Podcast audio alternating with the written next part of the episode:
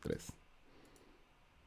Hola, muy buenas tardes a todos. Estamos una vez más aquí en nuestro querido podcast de Bit a Bit. David. Soy Brian Pardo y me encuentro acompañado por mi gran amigo y compañero Diego, Diego Núñez. ¿Cómo estás, Diego? Hola, hola, hola Brian, hola gente, hola Bárbara. Eh, estoy muy bien, estoy muy feliz y emocionado ya de, de empezar este nuevo capítulo. Bueno, y como el Diego siempre me está spoileando a los invitados, ya lo dijo, Bárbara Palacios, quien nos acompaña ahora. Muchas gracias por venir. ¿Cómo está usted? ¿Ahí sí se escucha? Sí, sí, ¿Se escucha Sí, sí, bien? sí. sí. Sí, Sí, súper. ¿Cómo están, chicos?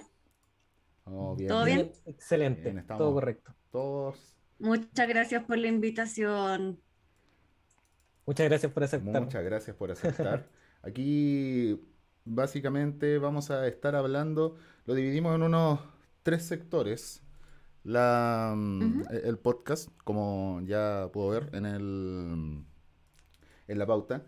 Nosotros primero vamos a hablar de la parte formativa, de, de cuáles fueron estas razones que lo llevaron, que es bien importante para nosotros como estudiantes. Y después vamos a hablar un poco más de experiencia, un poco más a futuro, si es que nos da el tiempo también. Este va a ser Sí. algo más acotado. Pero nosotros, los locutores estrella que tanto ama a nuestro público y corean nuestro nombre, van a poder manejar esto. Se ríe el Diego y es verdad, no, sí es verdad. No sé, Antes de, antes de empezar, un agradecimiento especial también para el resto del staff de The Vita Bit. Nosotros no somos solamente el Diego, Diego y Brian. Ya está Josefina, está Zapka y está Scarlett. ¿Por qué decimos Sí. esto? Porque no solo somos hombres en el staff, ya están trabajando por detrás, aunque le insistimos de que participaran, pero aquí estamos. pero están haciendo un trabajo también a la par de todos. Así que un Sí, saludo también a todas las personas que están aquí trabajando en el de. Bueno, y comencemos entonces, no aburramos más a la invitada. Bueno, Mucha Bárbara. Palacios, en palabras de Bárbara Palacios, ¿cómo te definirías? ¿Cómo me definiría yo? Wow. Sí. Nosotros siempre nos salvamos la introducción Como la canción de, Claro. Nosotros como la canción de. Chico Trujillo. Así como loca, loca, loca. No. Eh, inquieta, loca, inquieta. Así me podría definir. No tengo otra, otra concepción de mí. Inquieta, loca. Bueno, y el, el- la formación académica, ¿cuál es el, el título específico que, que- que estudiaste? A ver, eh, yo soy analista en computación científica y estudié licenciatura en ciencias de la computación en la Universidad de Santiago. Ya. Y también después saqué un magíster en seguridad, peritaje y auditoría de procesos informáticos en la misma universidad. Ya, Mm. ya. Ok. Bueno, y esto es lo que también conversábamos cuando hacíamos la pauta, era con, con el resto de- del staff. ¿Qué, qué fue lo que llevó a, a llevar una carrera relacionada a la informática? ¿De dónde salió esa chispa?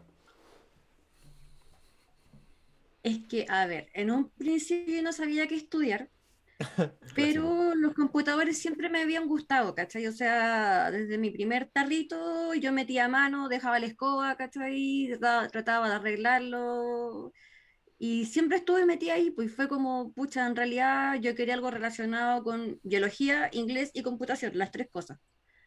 Y mi carrera efectivamente sí lo tenía, por el lado de la inteligencia artificial, ¿cachai? Así que me lo vi por ese lado y fue como, ya, aquí me quedo. Muchas veces me quise rendir porque yo en un momento también quise estudiar traducción inglés, inglés-japonés, porque Ah. me gustan los idiomas también, ¿cachai? Ya.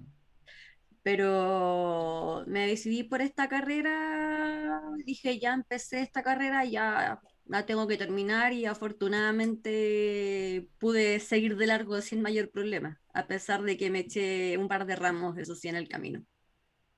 Oye, no, no está mal echarse ramos. Un- Uno, aquí se ha echado varios ramos. Sí, A la mayoría nos pasa. Yo me eché, cal- yo me eché cálculo uno. Yo, yo me eché cálculo tres, tres veces. Dos, dos, dos. Lo voy a hacer la tercera. Pero ahí está, y aún así pueden ser invitados me desde eché cal- aunque se echen ramos. Sí. Porque aquí. Sí, yo me eché cálculo 1 anual en mi carrera, yo me lo eché dos veces, casi tres. Así que imagínate, eso ya me atrasó un año. Uy, ya, ya ese es un dolor desconocido Era para los heavy. Después cálculo, claro, después cálculo 2 y cálculo 3 los pasé rápido, pero el cálculo 1 era mi karma. En verdad fue mi karma. Increíble. No, eh, es extraño ese cambio. Eso, acá en Lucena los ramos son semestrales, así que echarse de cálculo anual sería motivo de fallecimiento para muchas de las personas que no, que no están escuchando. Sí. No, no, sería, sería horrible. Bueno, ¿y la especialización? ¿De, Sí. de dónde, ¿De dónde sale dedicarse a esta rama de las tantas ramas que tiene la, la parte de la informática? A ver, lo que pasa es que yo empecé en el magíster, porque empecé a estudiar el magíster y hay un profe que me hacía el ramo de auditoría, porque yo ni siquiera sabía que, exi- que existía auditoría informática, yo no tenía ni idea. Para mí todo eso era un, era un mundo nuevo, lo que era seguridad, lo que era riesgo, lo que era auditoría, todo era un mundo nuevo. Y el profe me dijo, ¿sabéis que tengo una tincada contigo? Mándame tu currículum, a lo mejor podemos hacer algo.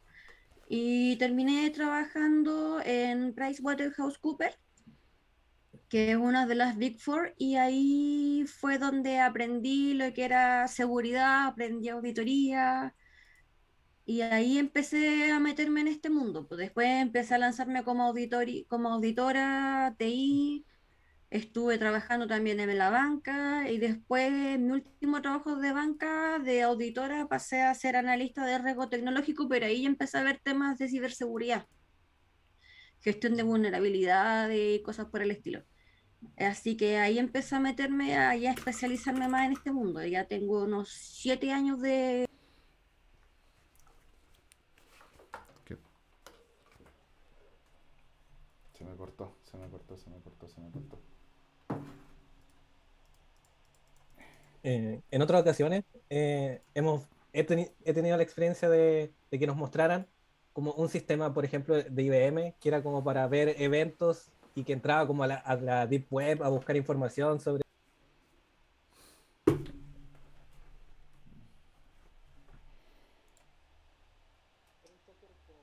supone. Y era muy interesante. Y eso tenía que ver también con eh, el análisis de riesgos, si no mal recuerdo. Sí, sí, sí. De hecho, IBM tiene varias herramientas. De hecho, tiene el, el mismo SIEM que tiene IBM, que es el Curradar, que uno de los mejores evaluados. Un correlacionador de eventos y tiene eh, herramientas bastante potentes. O sea, en realidad, uno como especialista en ciberseguridad no, no debería casarse con ninguna marca. Pero de lo que he visto de IBM, trabaja bien. Ya, ya. Bueno, ahora siguiendo con la pauta, eh, queremos saber qué es lo que hace un CISO, un Chief, Sec- eh, Chief Information Security Officer. ¿Qué- ¿Será un invento que el profe Manzano hizo? ¿Será... ¿Habrá sido un invento? Mira, eh, el, lamentablemente aquí en Chile se le llama CISO cuando debería ser en realidad OSI, Ya. porque es un CISO es lo mismo que un oficial de seguridad de la información, ¿ya? La Mm. diferencia es que, claro, al ser CISO tiene un, un papel un poquito más gerencial, pero es lo mismo que un oficial de seguridad de la información. Solo que aquí como somos agrandados, nos gusta usar las siglas en inglés, no, nos hacen llamar CISO. Pero la pega esencial del CISO es llevar lo que, alinear lo que son los objetivos de negocio de la empresa Ujú. junto con la seguridad de la información y la ciberseguridad.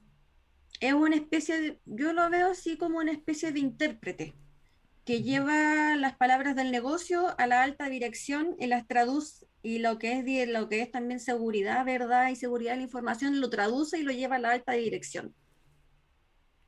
En el fondo es eso. Es una persona que está dedicada a alinear los objetivos de negocio con los objetivos de seguridad de la información y ciberseguridad. Porque aquí hay que recordar eh, no sé si a ustedes lo, lo han visto ya dentro de su carrera, pero está lo que es seguridad de la información, que es un globo bien grande, lo cual, valga la redundancia, engloba seguridad TI y seguridad del informe y, ciberseguridad. Ciberseguridad y seguridad TI no son lo mismo. Son áreas que deben trabajar juntas sí o sí, pero no son lo mismo.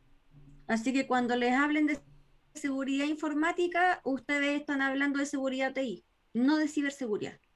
Y es algo que yo recalco bastante porque mucha gente confundirse. Mm, ahí lo tienen, por favor, anótenlo, yo también lo voy a anotar para nunca más confundirme. A todo esto, cuando mandaron la invitación, el profe dijo, no, pónganle oficial de, de, de ciberseguridad. ¿Fue lo que puso? Sí. ha puesto oficial de ciberseguridad.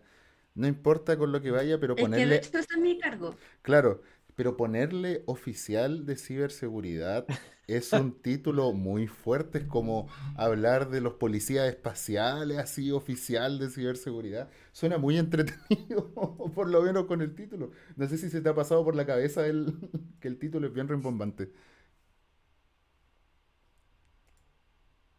No, o sea, si lo ves por el nombre del cargo es como ¡wow! Pero lamentablemente, eh, como trabajo en sector público, no tengo mucho poder de decisión. Si estuvieran, si estuviera en el privado, sobre todo en la banca, ahí sí podría hacer y deshacer como yo quisiera. De hecho, tengo conocidos CISOs que trabajan en la banca o en el área financiera, ¿verdad? y son, pero tremendos personajes, o sea, son sequísimos en lo que hacen, pero como estoy en sector público, yo me tengo que limitar mucho a las normativas vigentes que tenemos y de acuerdo a la institución a la cual uno pertenece. Yo, por ejemplo, no pertenezco al gobierno, sino que mi entidad es una entidad autónoma que se rige por el Banco Mundial. Pero eh, yo no tengo poder de decisión acá. Hay mucha gente que de repente me ofrece, por ejemplo, productos, quieren reunirse conmigo para conversar de X tema, ofrecerme soluciones y es como, pucha, lo siento, no, no puedo ayudarte en ese aspecto, me encantaría saber lo que tú tienes para ofrecerme, pero no puedo porque existe la famosa ley del lobby, la ley de la transparencia, no, esto no puede pasar por mí, tiene que pasar por un comité, así que ahí se me corta un poco. Son muy pocas cosas las cuales yo puedo cortar el queque adentro, pero eso es netamente porque es una institución pública. Si fuera privado tendría mucho más poder de decisión. ¿Y eso crees que está limitando la, la agilidad de la organización pública al respecto? ¿Debería ser diferente? De todas maneras.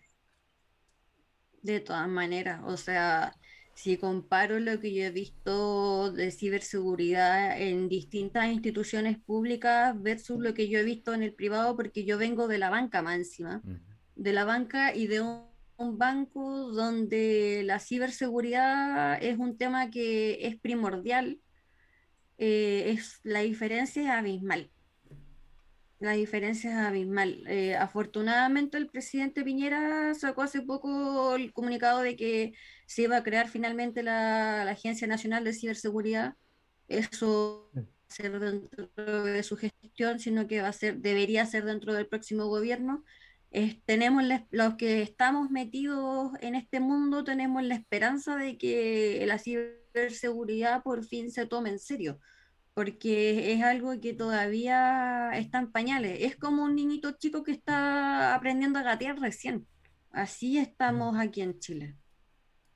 Hay mucho camino por recorrer. Sí, eh, eh, tiene que ver, y aquí nos vamos a hacer autopromoción. Vean el podcast anterior con el senador Kenneth Pugh, donde pueden saber más de que estamos muy en pañales. Así que está todo totalmente no, y de hecho el, el senador, he tenido también la oportunidad de entrevistarlo y conversar con él. El senador es una persona que sabe bastante. No es, yo antes pensaba, debe ser como el típico político que dice esto aquí, que esto allá, y no, aquí él sabe, se maneja en el tema, se maneja en el tema, está súper involucrado y es uno de los grandes impulsores aquí en Chile. Y eso se agradece, que alguien se esté tomando en serio esta materia, se agradece bastante. No por nada es el ser senadora. Todo lo que tiene ciber algo pues, llama el tanto la atención. Claro, claro. Entonces, ciber algo. Bueno, y eh, estábamos revisando, tú tienes certificaciones, ¿cierto? ¿Diferentes certificaciones? ¿O nos equivocamos? Eh, sí, no, tengo varias. eso mismo, Ya. de la ISO, esas certificaciones. Ya, ¿y cómo es la experiencia de eso? Claro, en forma, siguiendo con esta conversación de las cosas Perdón, soy que se escuchó cortado, así que Ah, sí, no, ya. No, no escuché bien la pregunta. de nuevo. ¿Cómo es la experiencia de la certificación? ¿Cómo es? Porque es un terreno bastante inhóspito para muchos de, de nosotros.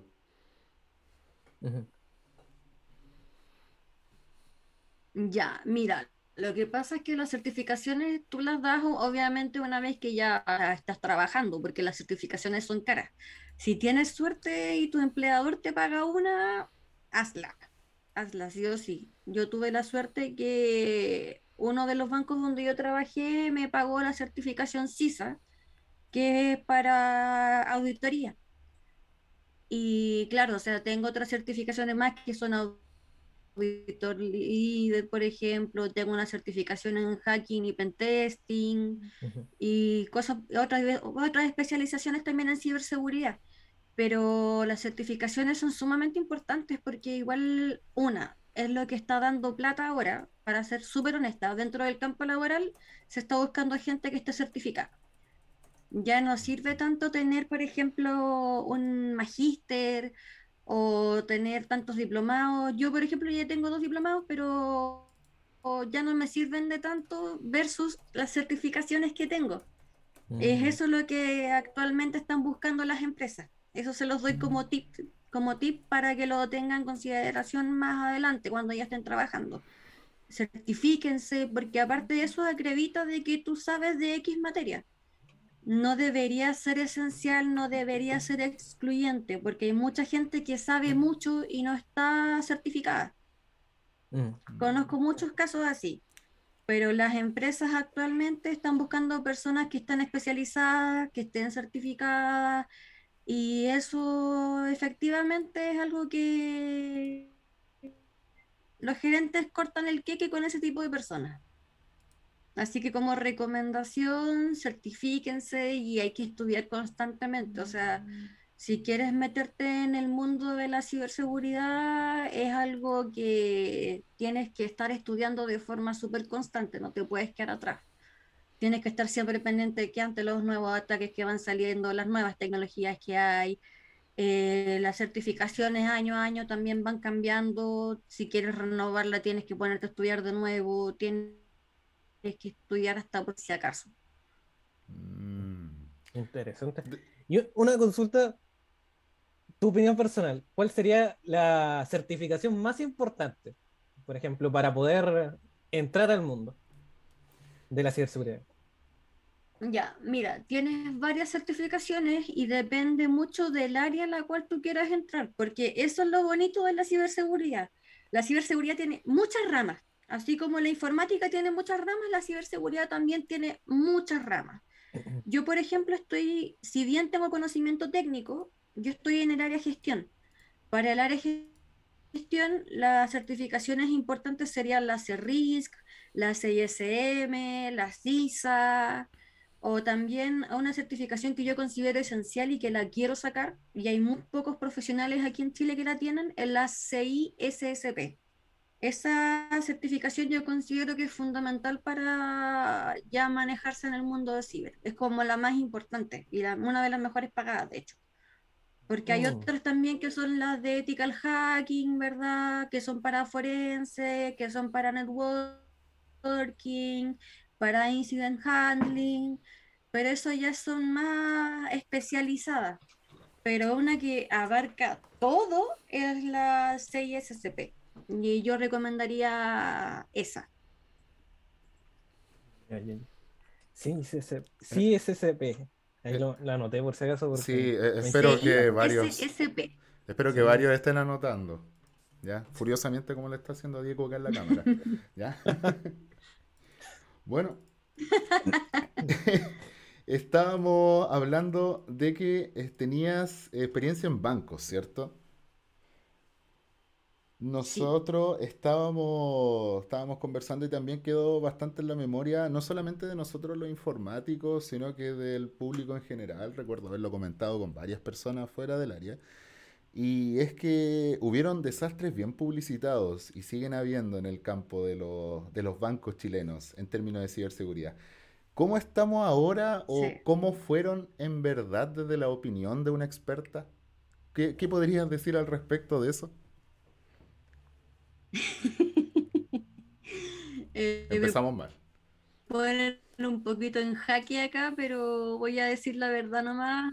Eh, no siempre, o sea, si bien los bancos actualmente tienen que, existe una legislación, de hecho hay una, los bancos se rigen por lo que indica la CMF, ¿ya? Eh, y la CMF te exige tener, por ejemplo, un equipo dedicado a ciberseguridad, un equipo dedicado a incidentes y todo eso.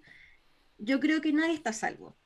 Nadie está salvo porque los ataques están cada vez más sofisticados y si no se- y si las entidades no realizan un proceso de, de sensibilización, capacitación y evangelización a sus usuarios en cuanto a temas de ciberseguridad, esto va a seguir pasando. Por ejemplo, lo que ocurrió en el Banco del Patito fue porque una persona abrió un correo.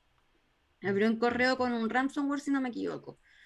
Y si ocurre esto, es porque el usuario no estaba concientizado o no tenía en su radar o no, no se acordaba de que, oye, si abro un correo sospechoso puede ser por esto y, se da, y existe X consecuencia. Así que lo que yo recomendaría en este aspecto, y afortunadamente de lo, del banco del que yo vengo, del último banco donde yo estuve, se está dando con mucha fuerza el tema de la, del training and awareness, que se le llama en inglés, que es la concientización y entrenamiento. Y aquí es donde yo hago mucho hincapié, de hecho cuando hago clases también hago lo mismo, hago mucho hincapié en lo que es la cultura, la sensibilización, capacitar al usuario al punto de que tú llegues a evangelizar en cuanto a ciberseguridad.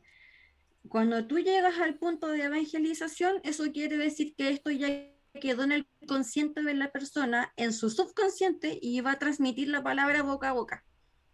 Y esto quiere decir que eh, cuando tú ya llegas a ese punto, ya es- tienes la, puedes tener la situación ya un poco más controlada, porque si bien actualmente nosotros como usuarios somos el eslabón más débil de la cadena, si tenemos una buena concientización, si tenemos un proceso de evangelización en ciberseguridad, podemos nosotros mismos como usuarios ser la primera barrera de defensa ante posibles ataques. No sé si me explico. Entonces, lo que voy sacando en limpio de esto que el tema no es solamente un tema técnico, de hecho ni siquiera parte por ser un tema técnico, un tema de personas. Así es. Es que la mayoría de las veces parte por las personas.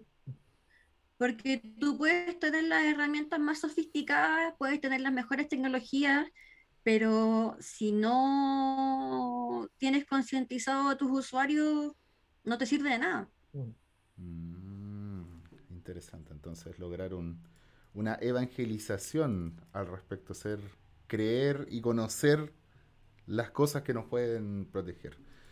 Y, y algo que, que, bueno, personalmente creo que debería partir desde el colegio, porque, o sea, los niños claramente ya nacen con, los nativos digitales nacieron con, con celulares. O sea, Mm. una, una cosa que sí o sí va a llegar y tener niños de por sí que, que no, que están al, al riesgo, eh, es importante tenerlos concientizados también de eso. Es un tema. Eh, sí, de hecho, tocaste un punto súper neurálgico, porque como tú bien decías, están los nativos digitales y aquí estas personitas no saben de los riesgos que se están exponiendo. Por ejemplo, hay un, lo más común es el grooming, por ejemplo, que una persona mayor, mayor se hace pasar por una persona de la misma edad de uno y, y con intenciones sexuales ¿verdad? y empieza a hacerse amigo de uno, que oye, juntémonos y resulta que finalmente tenemos un pederasta. Y eso la gente no lo considera cuando se mete a los chats de los juegos, cuando hace TikTok, cuando sube fotos, cuando sube videos. No tenemos conciencia de ello. Eh, yo tengo la fortuna de pertenecer a la Fundación Educacional Willow Lab, que ahí nosotros concientizamos a los usuarios con respecto a los riesgos que corremos nosotros por el solo hecho de estar conectados a Internet.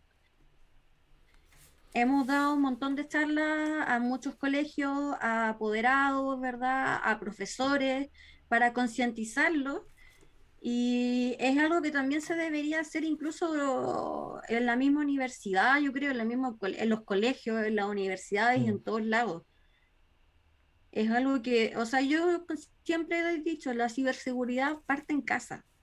Ya parte en nosotros. Va en nosotros el hecho de que tomemos conciencia de los riesgos a los cuales estamos expuestos actualmente. Aquí dicen en los comentarios, Blue TV, TV, todas las nuevas tecnologías serían armas de doble filo. Personalmente, si quieren saber la opinión de uno de estos locutores, las tecnologías no son buenas y malas, sino que depende de lo que uno haga con ellas. No nacen siendo ni buenas ni malas, sino que lamentablemente, como estábamos hablando, hay personas detrás de ellas y estas personas pueden tener malas intenciones. Hay que estar defendido y es también de lo que, de lo que estamos hablando. Pero, em, ¿hasta qué punto uno le puede tener miedo a las tecnologías? Porque quizá una persona que esté escuchando esto diga, ay, qué miedo, entonces mejor me borro todas las redes sociales. ¿Hasta qué punto puede llegar uno en estar incluido en ese ambiente, pero no estar siendo influido? ¿Solamente informándose? ¿Se puede lograr? O sea, es que, a ver, uno puede, las tecnologías se supone que están eh, para beneficiarnos, pero efectivamente si nosotros la mal utilizamos, si mal utilizamos las tecnologías, estas se van a volver obviamente en nuestra contra. Por ejemplo, el solo hecho de subir una foto a Facebook o subir una foto a Instagram, tú ya perdiste tu privacidad.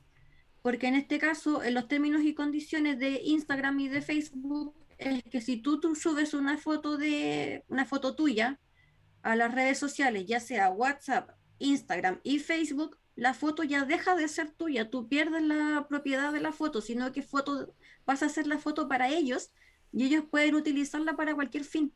O sea, ahí ya te das cuenta que la tecnología ya se está volviendo en nuestra contra. Porque no revisaste los términos y condiciones de las redes sociales. Y si tú no estás de acuerdo, no la puedes utilizar, por supuesto no, no, va, no va a ser parte del club de las redes sociales. claro, está todo relacionado. Sí. Recuerdo esa vez que vi ese documental, el, el de Netflix, el de El dilema de las redes sociales. Sí. Sí. Y todo lo que no, sí, es un, es un tema. Lo de las redes sociales realmente es un tema. O el solo hecho de que este aparatito no esté escuchando 24/7, porque no es un mito, es una realidad. De, hecho, teníamos una, una pregunta respecto a eso. Que era, eh, ¿alguna vez has estado hablando de un tema y tenías tu teléfono al lado y después resulta que te pones a ver el celu y justo te sale la publicidad de lo que estabas hablando recién? Me ha pasado muchas veces. Me ha pasado muchas veces. Entonces no es una conspiración. Es real. Es real. No. No, está comprobado de que, por ejemplo, Instagram está monitoreando 24/7. Si a mí se me ocurre decir, por ejemplo, estoy navegando en Instagram y se me ocurre, oh, tengo que comprarle comida a mi perro, vas a ver que al rato te va a empezar a aparecer pura publicidad de comida para perros. ¿Cachai? Y eso efectivamente es verdad y es porque nos están monitoreando 24/7. O si tú dices, hoy tengo hambre, me quiero comer una hamburguesa, te va a salir publicidad de puras locales donde se vende hamburguesa y todo ese tipo de cosas. No es conspiración, no es un mito, es una realidad. Es una realidad que existe un monitoreo de las redes sociales para ver el comportamiento de los usuarios. El gran hermano. Nosotros, claro, como un gran hermano digital, nosotros yo tiraba el chiste de que nos estaban monitoreando y era chistoso porque era absurdo el tema. Y ahora es chistoso porque es real. ¿Cachaste, Diego, cómo es la cosa? Ya. Ya. Ya. Entonces voy a voy a tenerlo en cuenta para la próxima vez que diga que, quiero completos. Ya.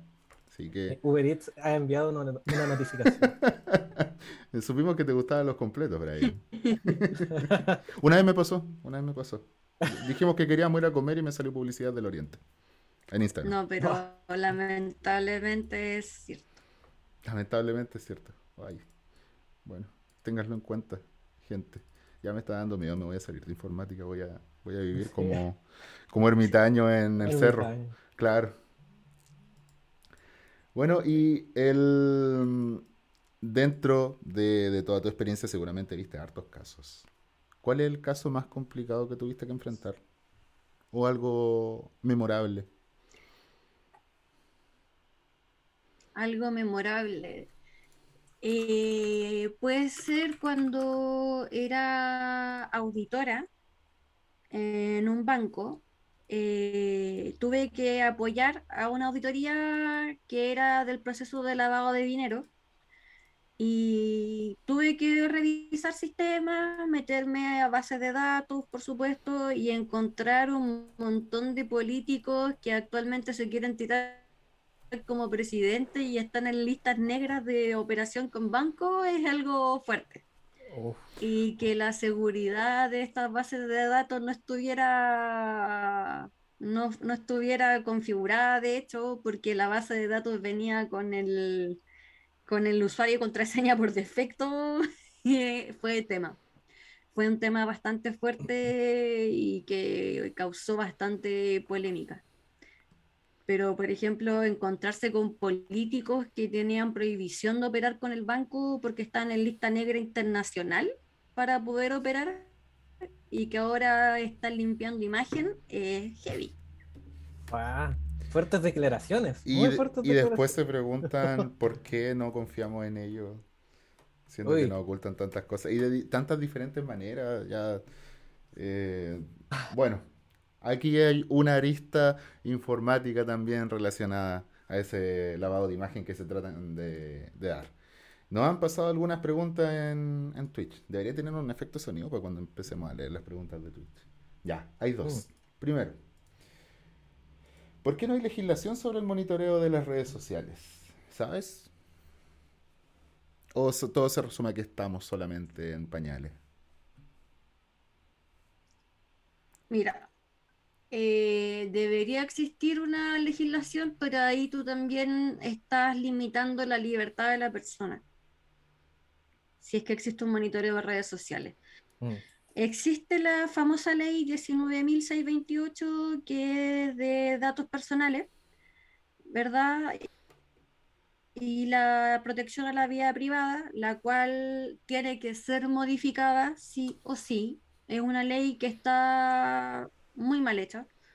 Está siendo modificada, todavía estamos rezando para que salga la ley final y que tenga las mejoras necesarias que se han impulsado. Debería existir un cierto monitoreo, pero tú ya tienes que ver en el momento en que tú empiezas a coartar quizás la libertad de expresión de la persona que está utilizando la red social. Así que es un tema bastante complejo.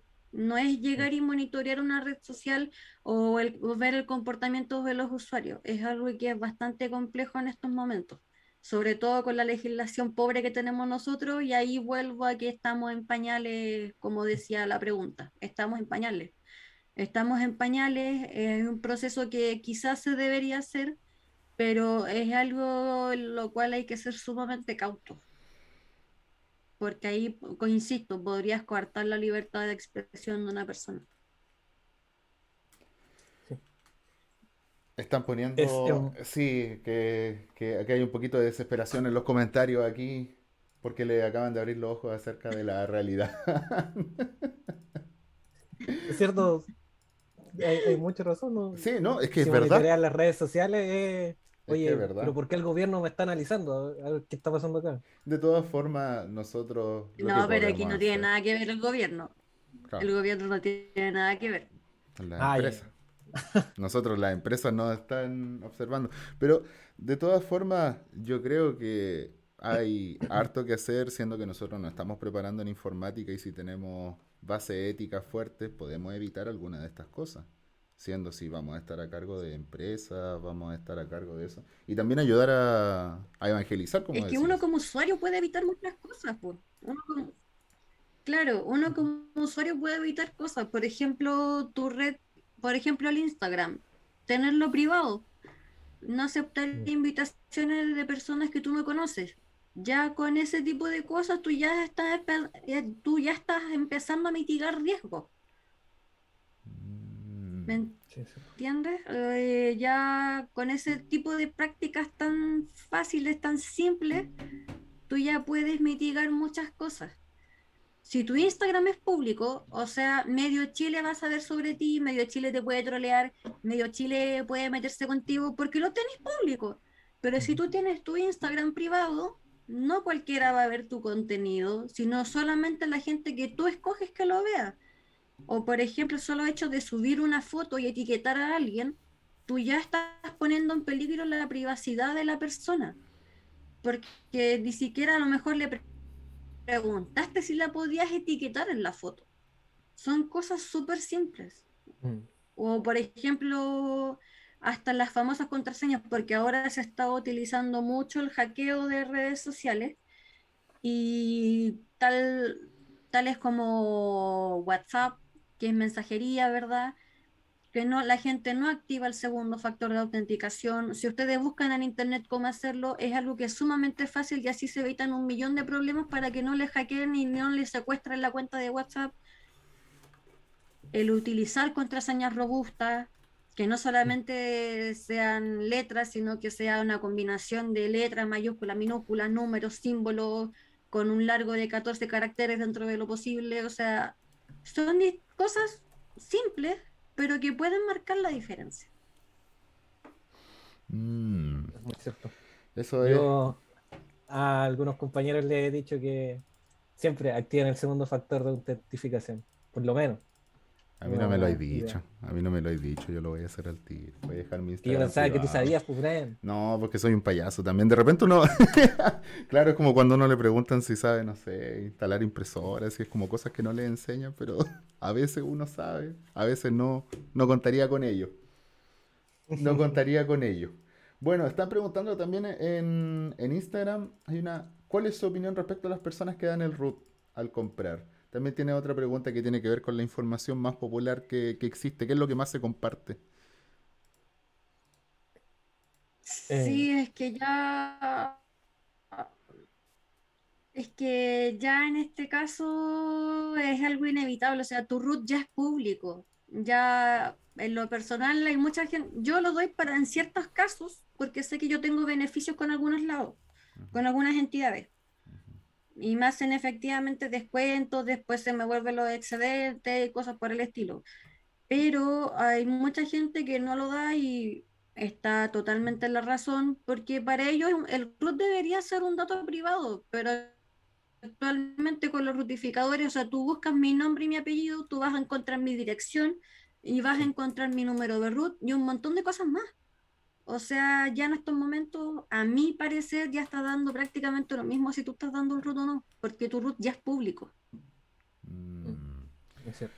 Una última pregunta, ya para terminar, porque se nos está acabando el tiempo.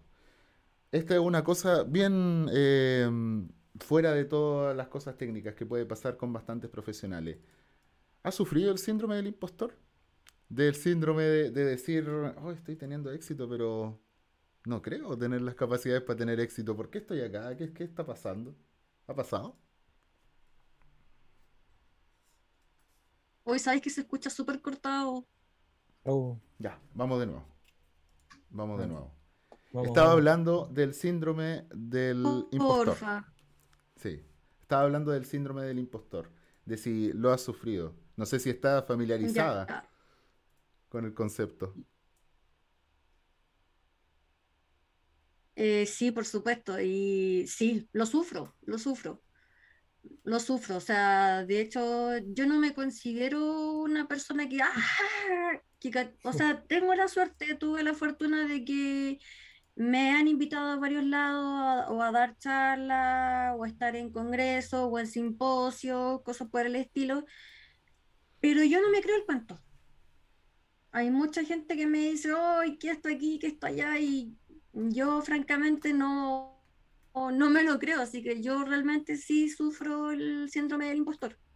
De hecho, estoy dentro de la comunidad de mujeres más grande de ciberseguridad aquí en Chile, que es Jacaba. Un saludo a mis Jacabas.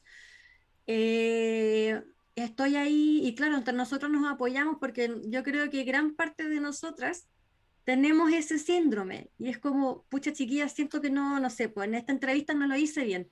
Y las chiquillas te dicen, pero ¿cómo? Si tú lo viste súper bien, pasó esto aquí, pasó esto allá, es que yo no lo siento así y tienes una red de contención. Y afortunadamente al tener esta red de contención, claro, empiezas a tranquilizarte un poco más y empiezas a tomarle un poquito más de peso a la situación. Pero yo creo que todos los profesionales caemos en el síndrome del impostor. Yo creo que no hay ninguno que no haya caído. Mm. Pero es importante eso de, la, de las redes de apoyo. Las redes de apoyo, de, de cualquier forma, por lo menos acá en la UCN y siempre en todos lados. Hay alguien, he encontrado que los informáticos somos bastante, bastante compañeros, bastante amigables. Así que, Sí. bueno, también es una invitación a todas las personas que no, nos relacionemos un poquito más. Ha estado un poquito complicado con lo de la pandemia. Pero también, también se puede, Claro. de cierta forma. Yo quisiera preguntar dos cositas muy cortitas. Tres tal vez. Una, ¿cuándo fue la última vez que programaste? Eso hace un par de meses atrás en Python. Ya. Yo odio programar. dos preguntas. Si Dos me preguntas. preguntas, yo odio programar. Me, me pones una base de datos, yo soy feliz. Hago de todo. Pero no me gusta programar, pero sí aprendí a programar en Python. Ya, ya, ya. Y bueno, la última, ¿te gusta el anime? ¿El anime? ¿Sí? Eh, no mucho en realidad, no mucho. Me gustan los, ah, los clásicos, así como onda Sailor Moon, ¿cachai? Los Caballeros Zodiaco, cosas así, pero de lo que hay ahora, lo personal no lo veo. No, no Ya, me ya, gusta. ya. Diego, ¿cuándo metiste esa pregunta? Eso no estaba en la pauta. Eso no estaba en la pauta, Diego. ¿Por qué lo Es que, preguntaste? es que se habló de Japón. Déjala como miscelánea, déjala como Ya, miscelánea. Sí, eran preguntas cortas.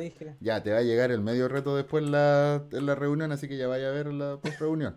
Bueno, pero eso lo dejamos para después, porque aquí ya vamos terminando este podcast. Nuestra honorable invitada tiene que irse, así que Sí, así la es. despedimos, le damos las gracias por haber estado acá. Podría, podría haber una parte 2 después, si es que hay organización. Bueno, podría haber de Vita Bit todos los días, solamente falta organización. Pero Bien. bueno, así que si quieren mandarle sus aplausos virtuales por el chat, eh, ahora es el momento de Uh. hacerlo. Y mientras tanto, le damos muchas gracias, Bárbara. Sí, acá en el, en el Zoom también damos aplausos. ¿ya? Así que muchas gracias. ¿Algunas palabras finales Sí, para despedirse? de ver.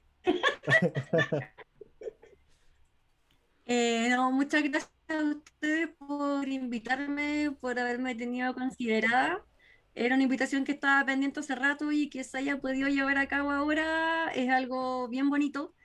Y si ha servido de algo lo que he dicho, pucha, feliz de ayudarlo. Y para las chicas sobre todo, métanse en este mundo. Es un mundo bonito, es un mundo que no es solo para varones. Es un mundo en el cual hay cabida para todos y chicas, denle, denle con todo porque nosotras podemos. Así que también para ustedes chicos, un abrazo grande y ojalá vernos en otra ocasión. Y saludos para mis comunidades también, saludo para Sochisi, saludo para Jacada, saludo para Willow Lab, un abrazo enorme para todos y gracias a toda la gente también que me ha estado apoyando a la distancia. Ella había una conita Herrera por ahí diciendo Jacada presente. Sí. Ay, mi conita, amiga, te amo. Sí, es mi amiga, una de mis mejores amigas, así que Jacada presente siempre. Bueno, un tremendo saludo entonces. Aquí estamos terminando el de Vita Bit. Nos pueden encontrar ahora en YouTube. Gracias, Diego, que está subiendo los capítulos. Y también en Sí. Spotify. ¿ya? Y claro, aquí en vivo, también en Twitch. Bueno, esto fue el de Vita Bit. Nos vemos en una próxima ocasión. Hasta Chaito, luego. gente. Adiós. Chao, Bárbara. Muchas gracias. Nos vemos.